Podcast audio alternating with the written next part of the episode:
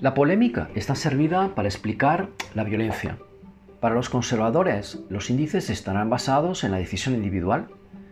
Los que se consideran más progresistas, con un carácter prevaleciente social y comunitario. La sociedad es mayoritariamente culpable. Son dos posturas muy difíciles de reconciliar, pero hay algo que llama la atención en Brasil.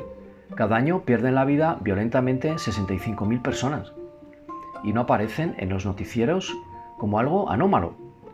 Como las favelas del Este Radio, en la inauguración de las Olimpiadas gozaron de un homenaje. Los periodistas están quizá a otra, programas de auditorio, novelas, no hay denuncia.